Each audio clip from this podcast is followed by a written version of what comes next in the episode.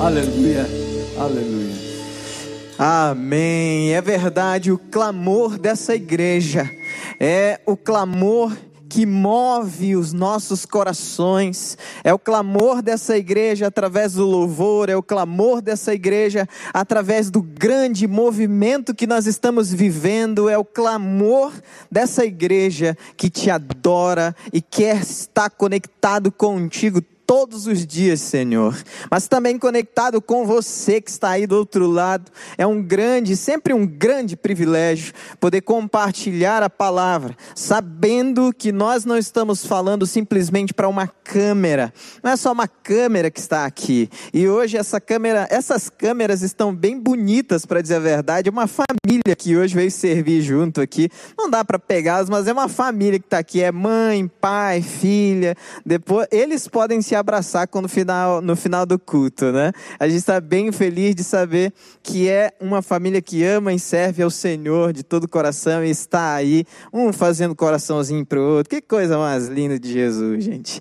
E é realmente um grande privilégio nós podermos estar aqui junto com essa família, mas junto com a sua família você que está aí em casa. E você sabe, nós estamos numa grande campanha, começamos um grande movimento de oração aqui, estimulando os membros da nossa igreja a buscarem a face do Senhor, para que esse cântico, esse louvor que acabamos de entoar aqui, em nome do Senhor, não seja apenas um cântico vazio e que não faça sentido algum para nós. Muito pelo contrário, lá em casa, aqui, onde quer que você esteja, nós entendemos o grande valor que é a oração.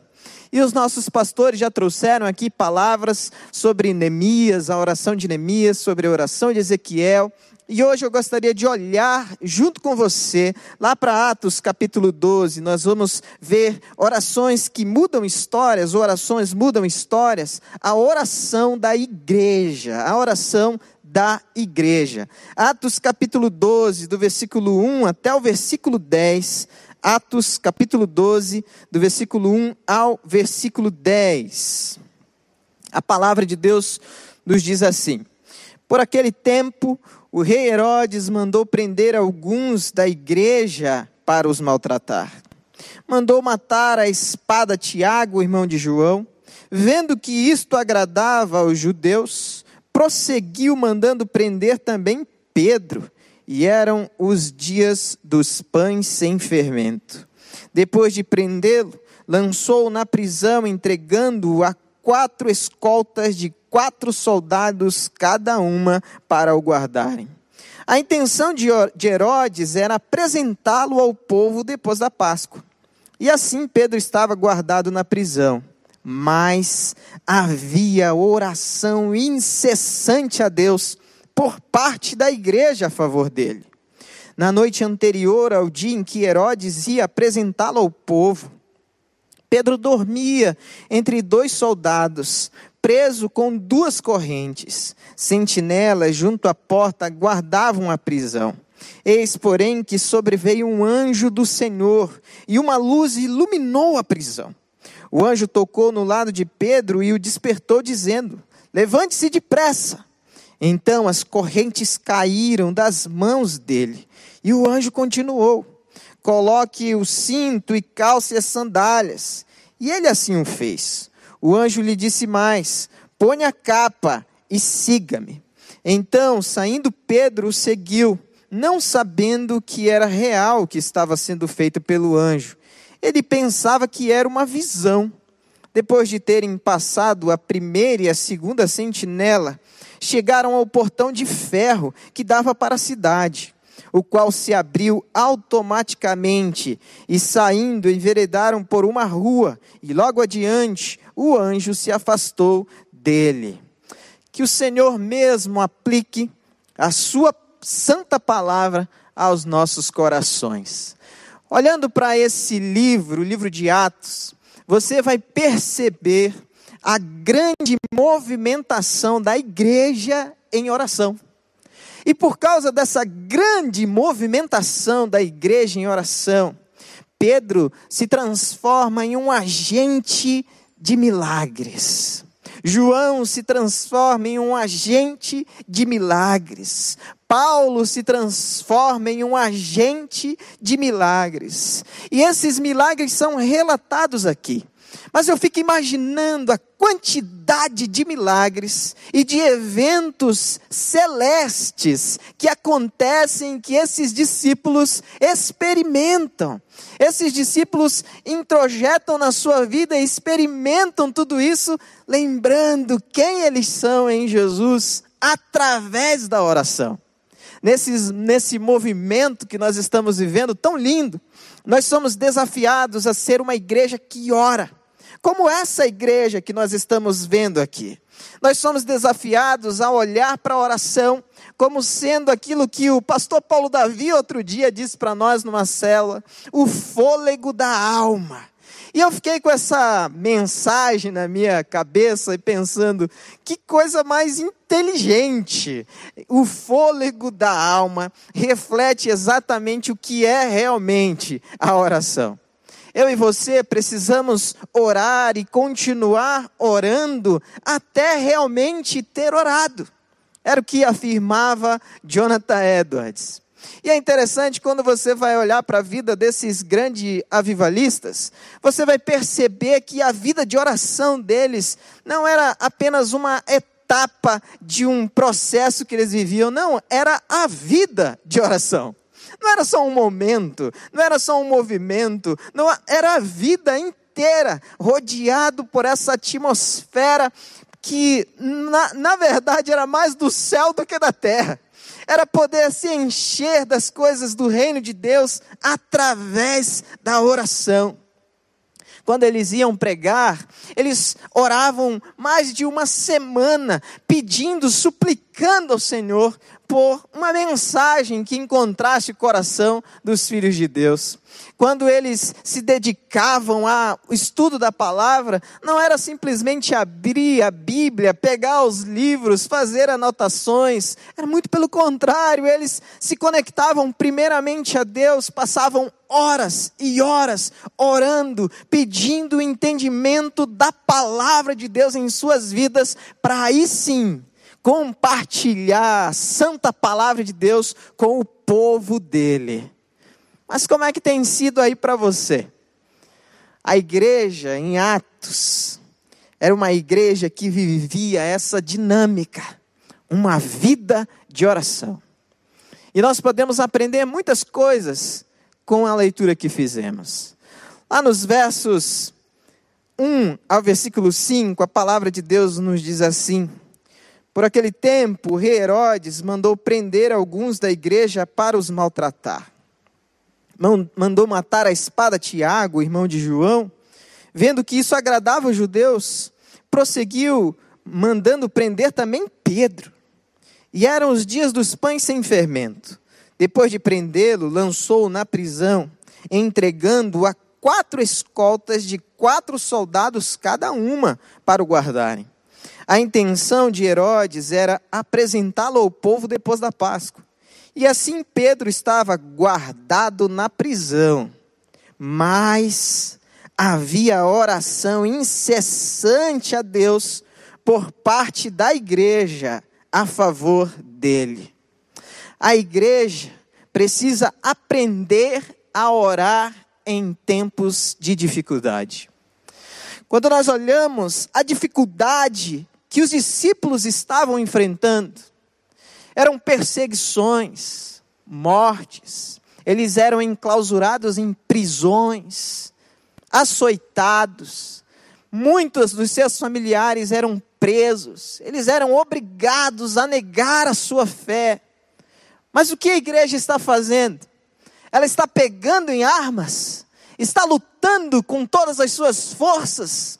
De jeito nenhum a igreja está usando a mais poderosa de todas as armas do universo, com a melhor de todas as tecnologias que qualquer homem sequer pode imaginar, que é a oração.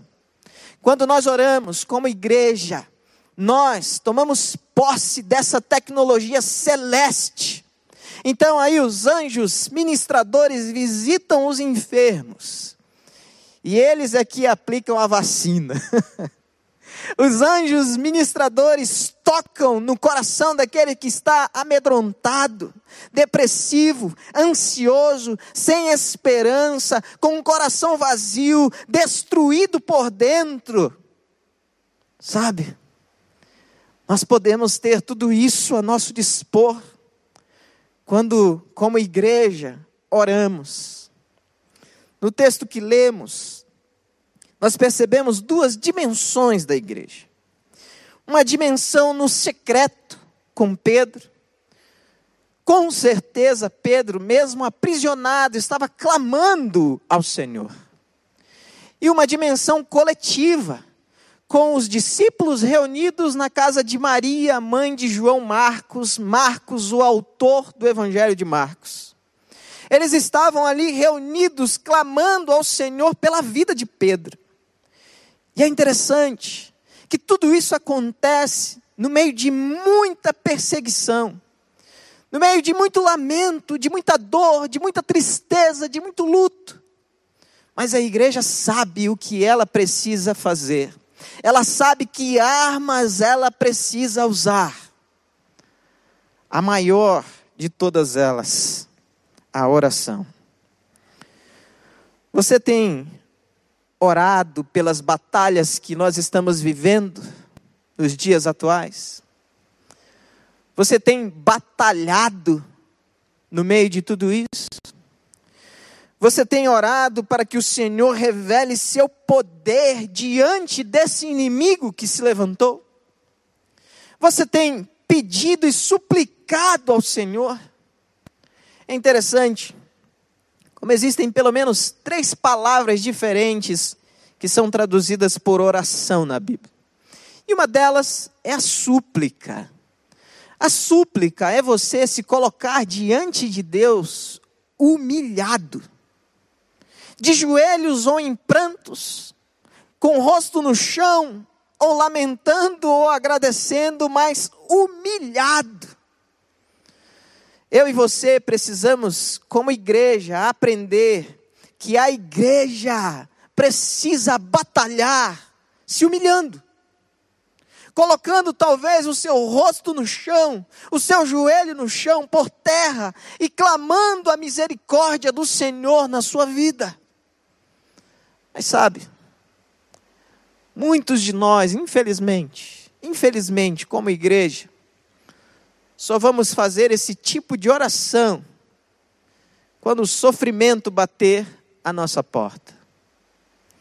Quando o luto pedir passagem, quando a ansiedade e a depressão invadir a nossa mente, quando os distúrbios do relacionamento surgirem dentro de casa, e quando, quando todas as questões que envolvem, estão envolvendo os nossos dias, também se apresentarem a nós.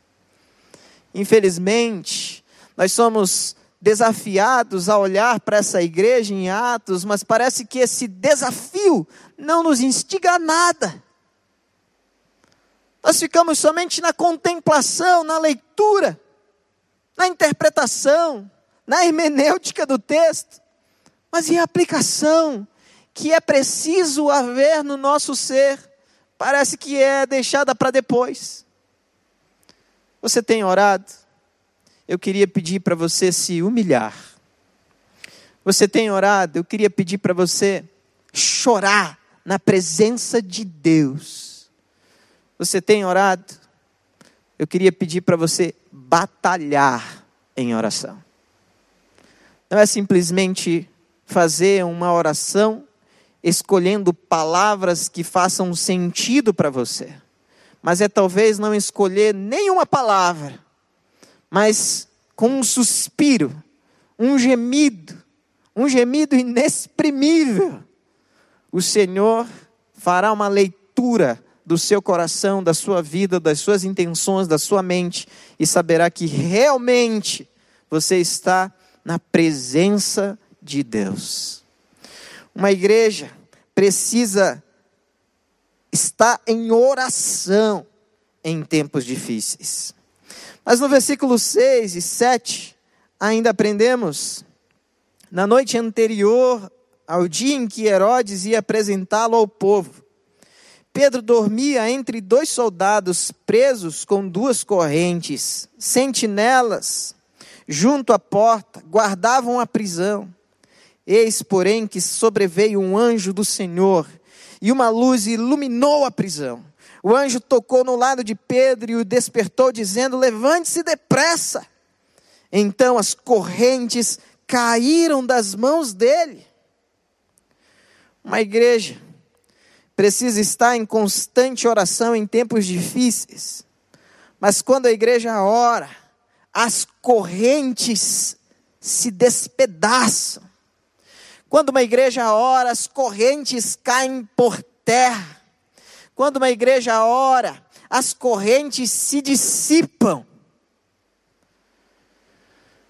Ao olharmos para essa igreja reunida na casa de Marcos, ao olharmos para o capítulo 2, para o capítulo 4, percebemos que a igreja andava unânime, com uma só intenção, parece que eles falavam a mesma língua, buscavam a face do Senhor dioturnamente, buscavam conhecer mais o Senhor a cada instante, em oração.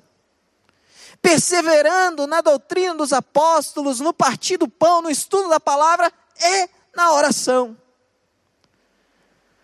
quando nós orarmos como igreja, as correntes do sofrimento, da angústia, da, ansiedade, da doença, do luto, vão ser quebradas em nome de Jesus. A resposta está em nós. A resposta para essa libertação está em mim, está em você. Mas será que essa tem sido a minha e a sua iniciativa?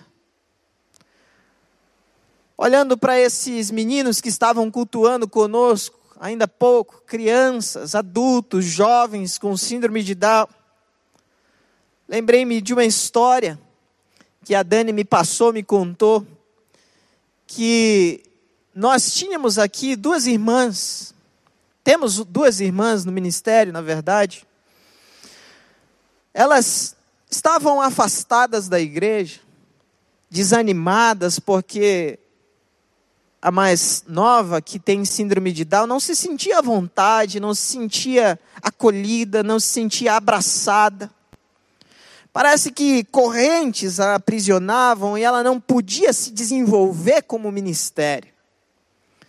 E aí um dia, um familiar dela aqui da nossa igreja a convidou para o nosso encontro que acontece aos domingos, agora estão acontecendo online, com síndrome de Down e neurodiversidades.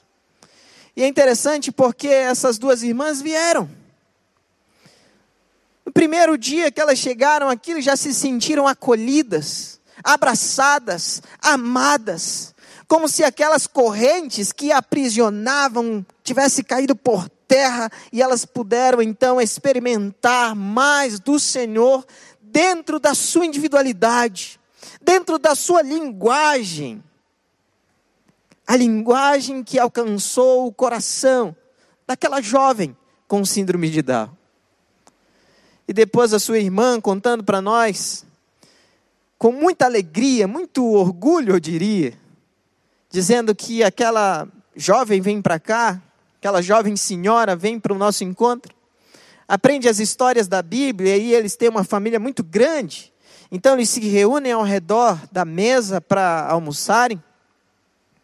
E essa jovem com síndrome de Down começa então a evangelizar um por um dos seus irmãos. Sabe por quê? As correntes que a aprisionavam não a aprisionam mais. Ela entende que ela é um instrumento nas mãos de Deus e que ela pode compartilhar o Evangelho e clamar e interceder pela sua família. Mas e você? Você tem orado para que vidas sejam salvas? Você tem evangelizado os seus familiares? Você tem compartilhado a mensagem de salvação nas suas redes sociais? Eu estava outro dia assistindo a Talita, nossa ministra, estava cantando aqui ainda há pouco. E ela falou uma coisa na live dela que eu achei sensacional. Ela disse assim: Talvez você não saiba, mas as pessoas que te seguem nas tuas redes sociais são tuas ovelhas. Talvez você não saiba o poder da tua influência sobre a vida dessas pessoas. E aí o que, que você faz na tua rede social? Você coloca mensagenzinha de BBB, você coloca reclamação que o WhatsApp caiu, você coloca vários filmes e séries que você está maratonando, você coloca um montão de coisa bonita que você já viu, e um monte de prato gostoso que você come todos os dias, mas a palavra de Deus mesmo, que vai salvar a vida de pessoas, que vai restaurar, que vai curar. Opa, não, pera lá, pastor, isso é coisa de pastor. Pastor tem que colocar essas coisas. Me deixa aqui no meu canto.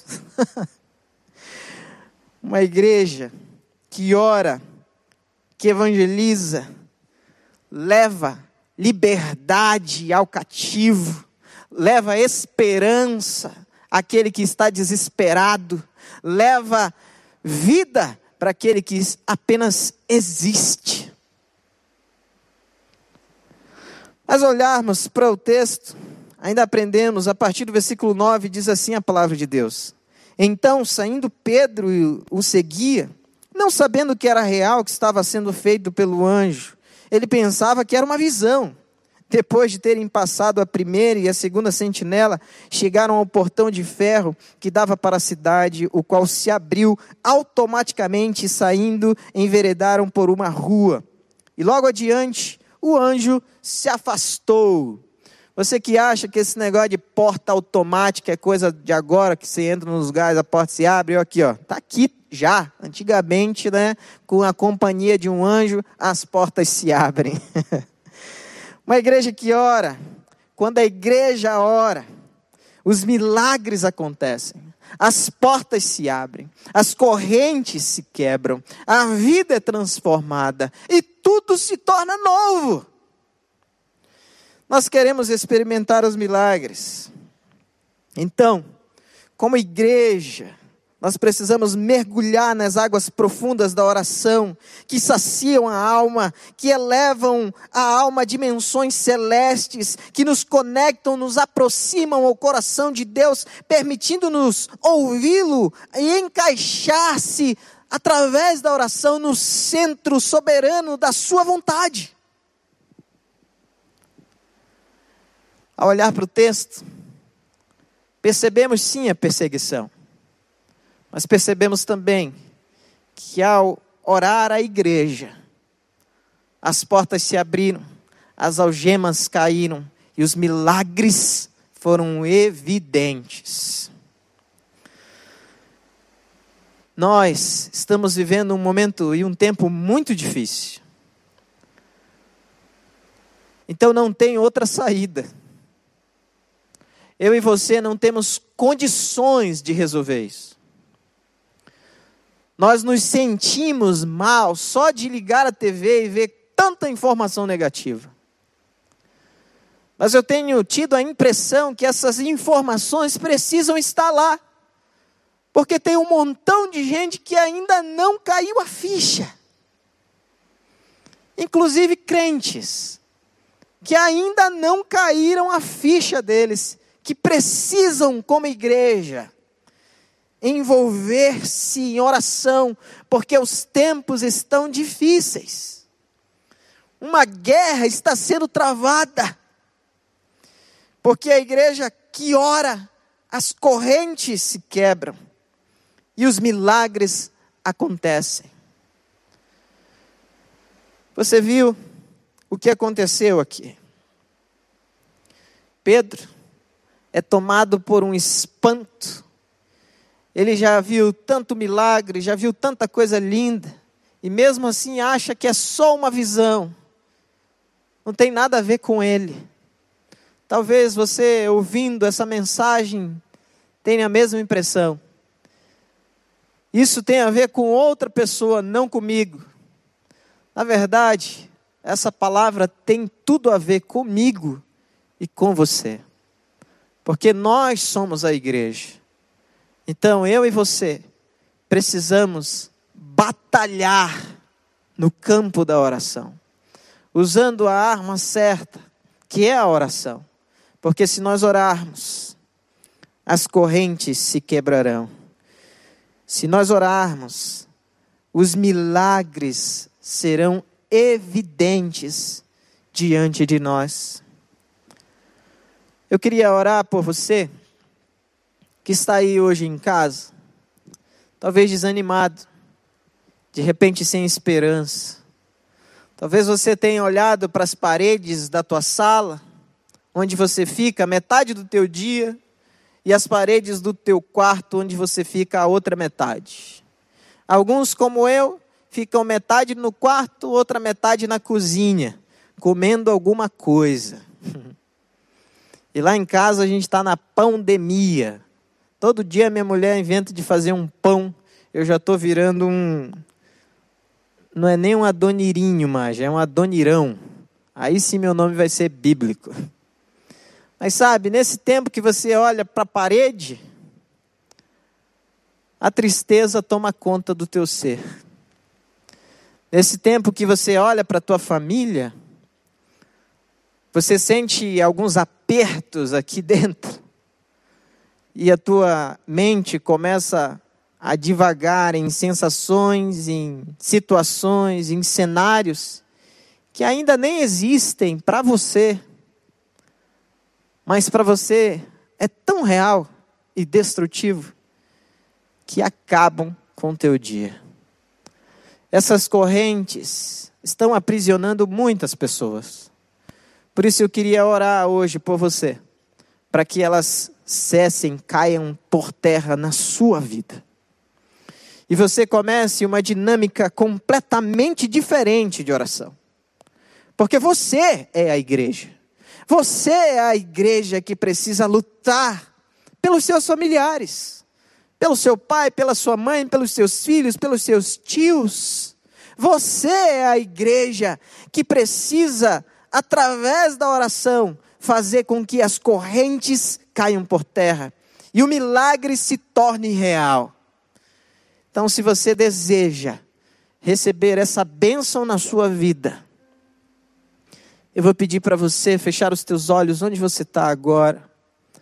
Se você nos ouve pelo pelo, pelo rádio, vou pedir para você encostar o teu carro, fechar os teus olhos, elevar o teu pensamento a Deus e se reconhecer como igreja.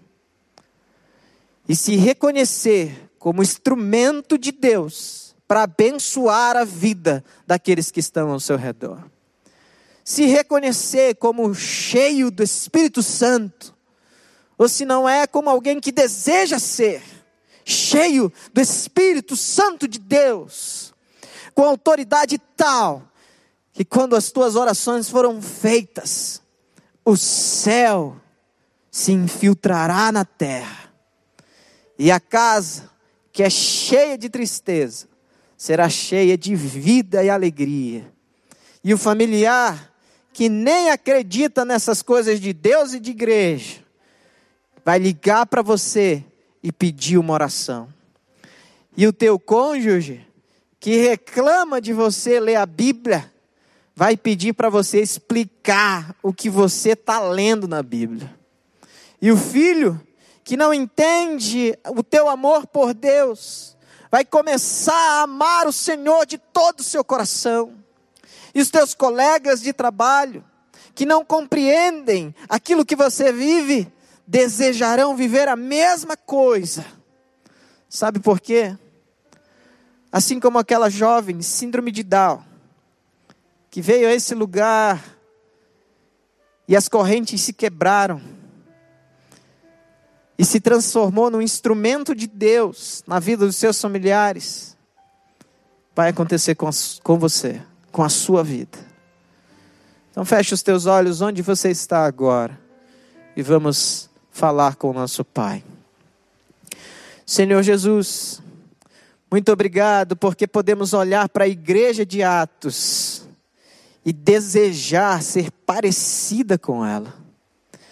Uma igreja que ora e que batalha no campo da oração. E porque vive uma vida de oração, experimenta os milagres do Senhor.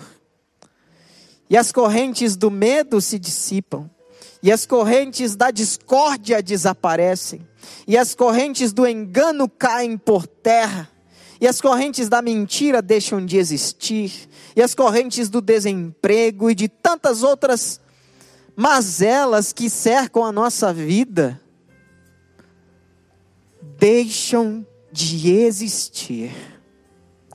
E no lugar desses sofrimentos, o Senhor coloca alegria, paz, mansidão, longanimidade, benignidade, domínio próprio, coisas essas que o Senhor enche a vida daqueles que buscam estar conectados contigo em oração.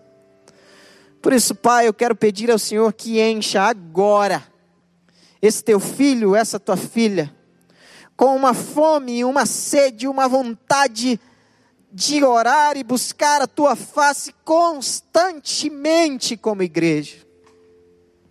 Para que a sua casa seja inundada pelo céu, para que o seu trabalho seja transformado pela presença gloriosa do Espírito Santo através dele para que os seus negócios prosperem, para que os seus planos sejam aprovados pelo Senhor, para que o seu casamento seja restaurado, para que a sua saúde seja restaurada em nome de Jesus.